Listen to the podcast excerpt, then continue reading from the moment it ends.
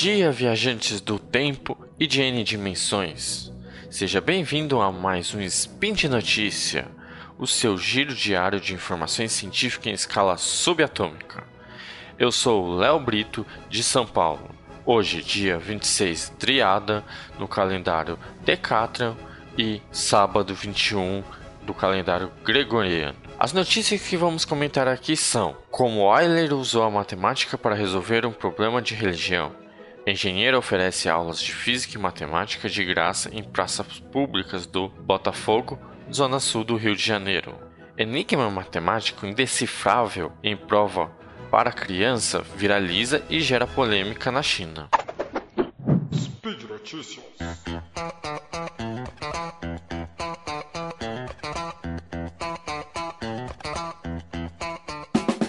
primeira notícia é como Euler usou matemática para resolver um problema de religião. Sabemos que todos os grandes matemáticos nasceram no mês de abril, assim fazendo o aniversário, como por exemplo o grande matemático Leonard Euler. O seu aniversário foi no último dia 15 de abril. Então, para homenagearmos, vamos falar uma notícia dele. Essa notícia foi divulgada na Folha de São Paulo, no dia 30 de março de 2018, pelo matemático e diretor-geral do INPA, Instituto de Matemática Pura e Aplicada do Rio de Janeiro, que é ganhador do prêmio LOSD do Instituto da, da França, chamado Marcelo Viana. E o que, que ele fala na sua notícia? Ele fala que o matemático, que o matemático Euler teve um convite da Cesarina Imperatriz Catarina II em 1776 para regressar a São Petersburgo, capital Império Russo, e assumir a cátedra de matemática da Academia Russa de Ciência, onde a sua proposta foi irrecusável. Aos 69 anos de idade, apesar de praticamente cego, Euler mantinha todas as suas extraordinárias potências intelectual e era reconhecido como um dos maiores cientistas do mundo, e com mais de 60 obras realizadas envolvendo matemática. Mas já a Dona Catarina, a nossa imperatriz, ficou conhecida como uma das monarcas mais notáveis da história, transformando a corte imperial russa em um brilhante centro cultural e intelectual protegendo e atraindo as presenças dos maiores cientistas, pensadores e artistas do seu tempo, como entre eles o filósofo e escritor francês Denis Diderot, que se notabilizou para idealizar e liderar o grande projeto da Enciclopédia, uma iniciativa ambiciosa para reunir e divulgar todos os conhecimentos da época, tornando acessível para todo o público. Durante essa estadia na corte russa, Diderot discutia publicamente de forma irreverente e suas ousadas ideias alteístas. No começo, a Catarina admirava esse brilho e essa eloquência de argumentos que Diderot tinha, mas deixava muitos cristãos da imperatriz chocados, com imposições embaraçosas perante aos seus súditos.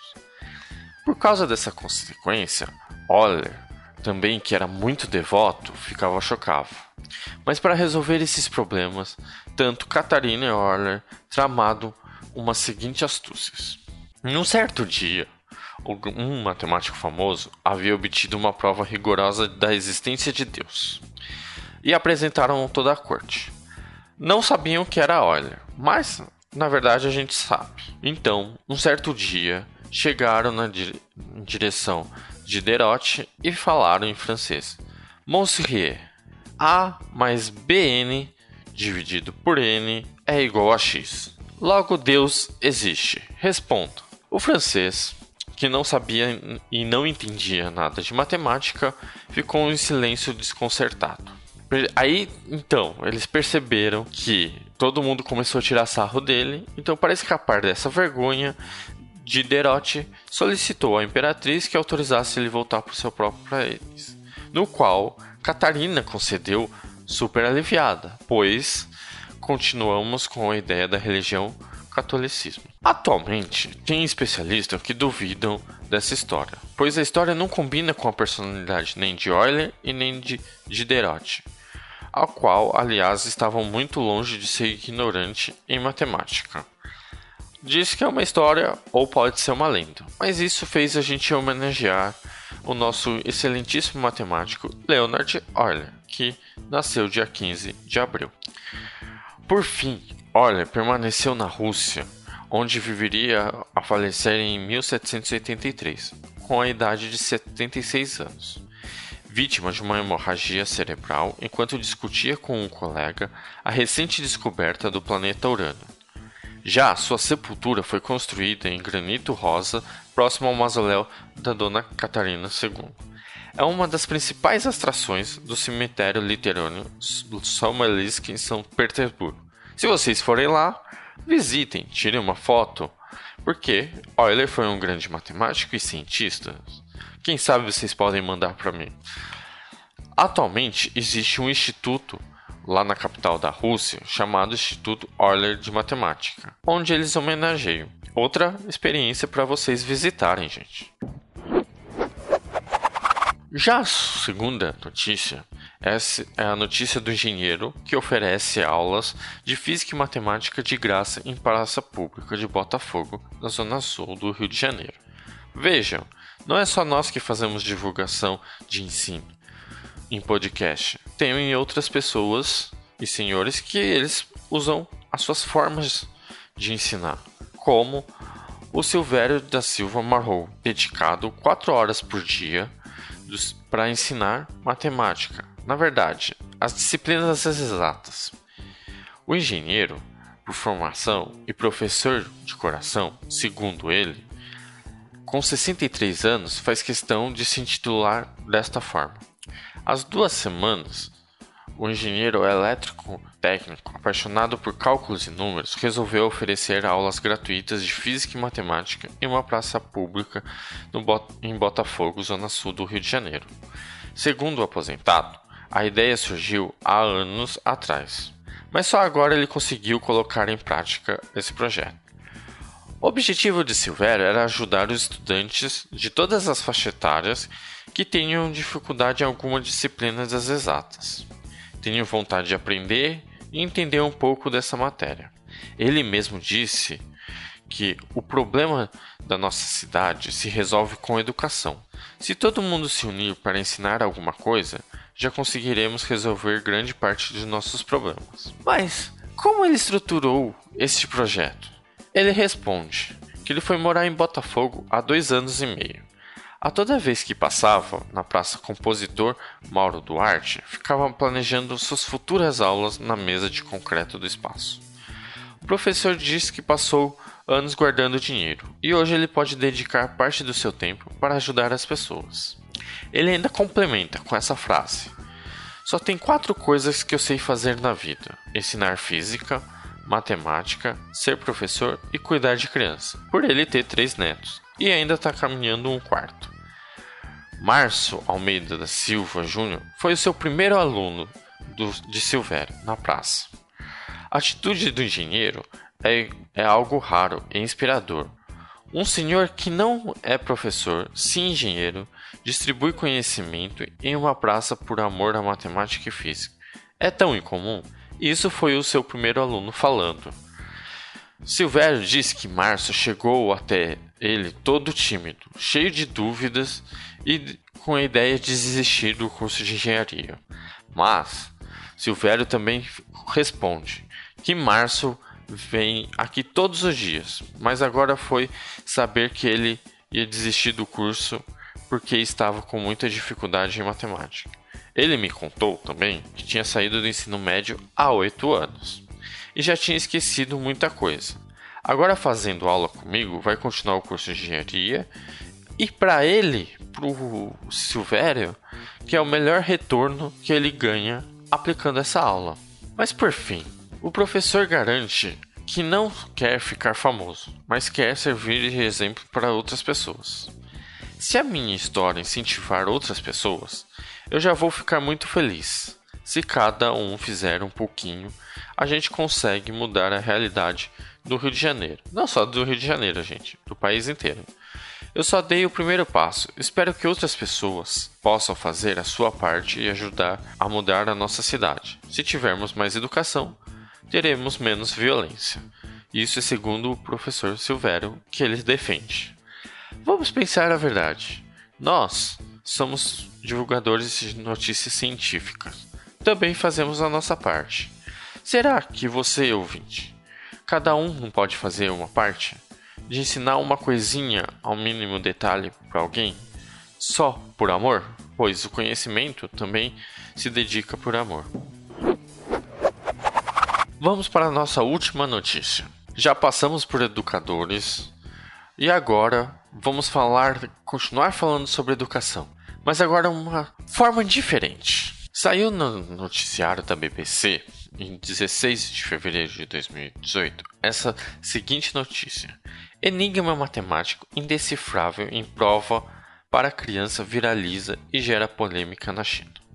Consiste que os alunos de uma escola primária na China foram surpreendidos com um problema matemático que os deixou bastante confusos. O problema matemático é o seguinte: se um barco transporta 26 ovelhas e 10 cabras, quantos anos tem o capitão?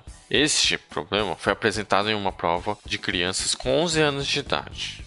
A ideia era eles responderem o que eles entendiam, mas com esse debate na escola, também foi para cair nas redes sociais e virando uma polêmica em todo o país da China. A diferença tentativas de respondê-la geraram tanta discussão de autoridades chinesas que precisaram explicar por que os educadores escolheram tal pergunta.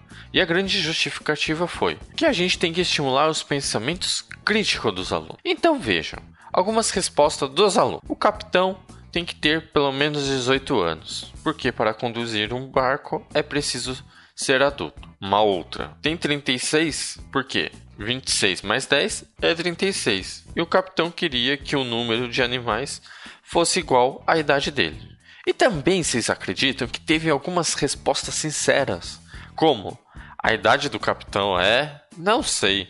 Não sou capaz de resolver esse problema. Mas se acredita que com essa polêmica viralizando nas redes sociais, houveram críticas. E foram essas críticas que vamos falar agora que apareceu nas redes sociais da China.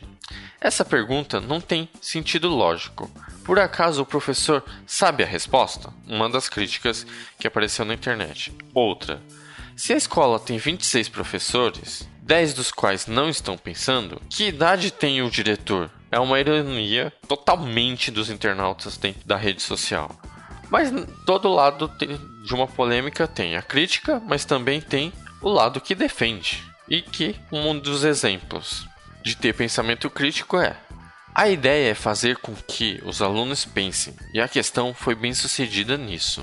Um dos internautas que defendeu. Outra, essa pergunta faz com que as crianças tenham que explicar sua forma de pensar e deixe, e deixe espaço para serem criativos. Deveríamos ter mais perguntas como essa. Então, o Departamento de Educação explicou, por meio de um comunicado, que a prova tinha a intenção de avaliar a consciência crítica e a habilidade para pensar com independência.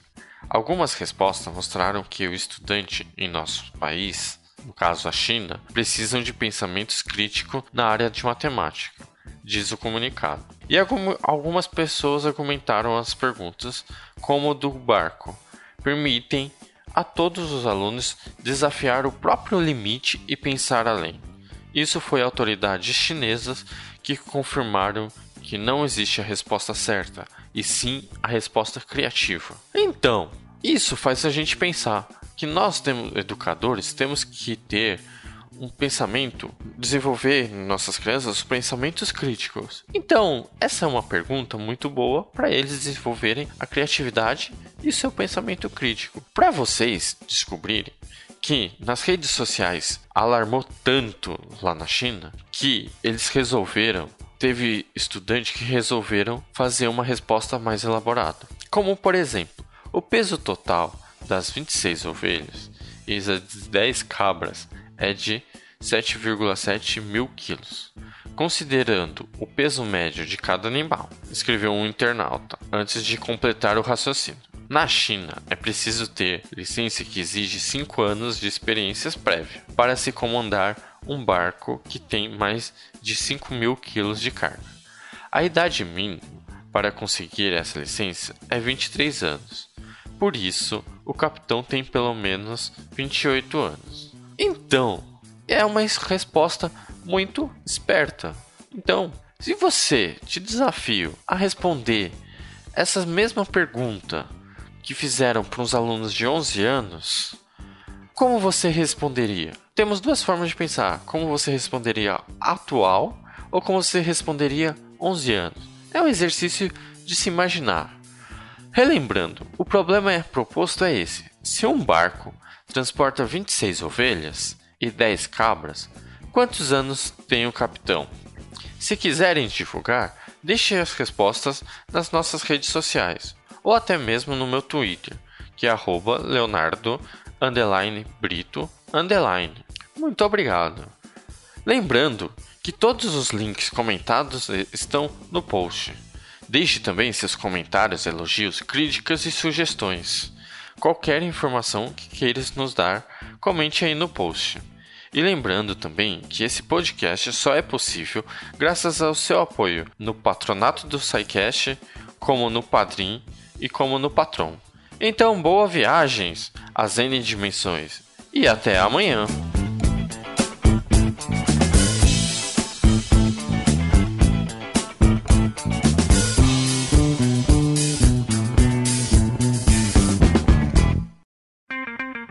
Edição por Felipe Reis.